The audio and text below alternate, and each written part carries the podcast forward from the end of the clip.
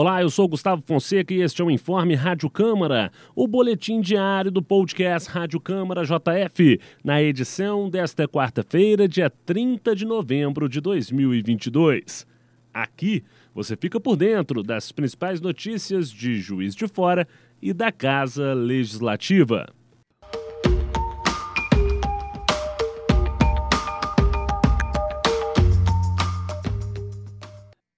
Uma nova forma de divulgação, que até já pode ser vista nas ruas da cidade, acaba de ganhar uma legislação própria. Nesta segunda-feira, dia 28, foi publicada uma lei de autoria do vereador Pardal, do União Brasil, que autoriza a divulgação por um ad banner em Juiz de Fora. O material consiste em uma haste fixa ao chão com contrapeso e uma bandeira vertical com a propaganda em questão, podendo adotar diversos formatos. Durante a reunião em plenário em que defendeu a proposta, o vereador esclareceu que a proposta beneficia proprietários de estabelecimentos comerciais que poderão utilizar o espaço da frente do estabelecimento para propaganda de forma legitimada e sem ocupar tanto espaço assim. Para o uso do material, a lei prevê que é necessária uma permissão expedida pela Secretaria de Sustentabilidade em Meio Ambiente e Atividades Urbanas, a SESMAUR, da PJF.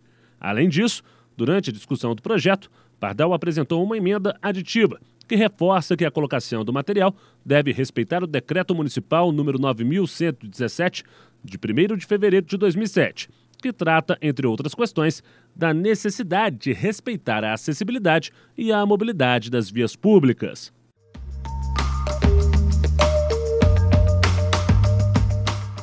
E também foi sancionada na última segunda-feira, dia 28, um projeto de lei de autoria do vereador Marlon Siqueira, do Progressistas, que pretende tornar o Minas Lácteo parte do calendário oficial de eventos do município. O evento tem sempre Juiz de Fora como cidade sede e é promovido pela empresa agropecuária Minas Gerais, a EPAMIG, por meio do Instituto de Laticínios Cândido Tostes. Durante a edição, palestras, cursos, concursos de qualidade de produção são realizados, além de haver espaço destinado à exposição de produtos, maquinários e insumos referentes à cadeia produtiva do leite.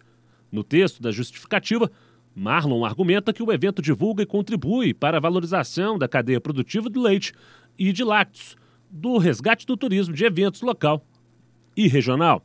Além disso, o vereador destaca o caráter econômico do evento, que proporciona uma grande movimentação nos setores de hotelaria e de alimentação, fora do lar, além da razão da relevância internacional do evento.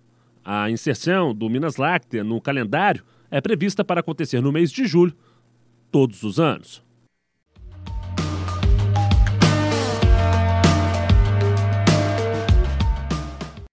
Esse foi o seu informe Rádio Câmara. Para mais informações, acompanhe a JF TV Câmara, canal digital 35.1 da TV aberta. Siga nossos canais Câmara JF nas redes sociais e acesse o nosso site câmarajf.mg.gov.br. Até a próxima!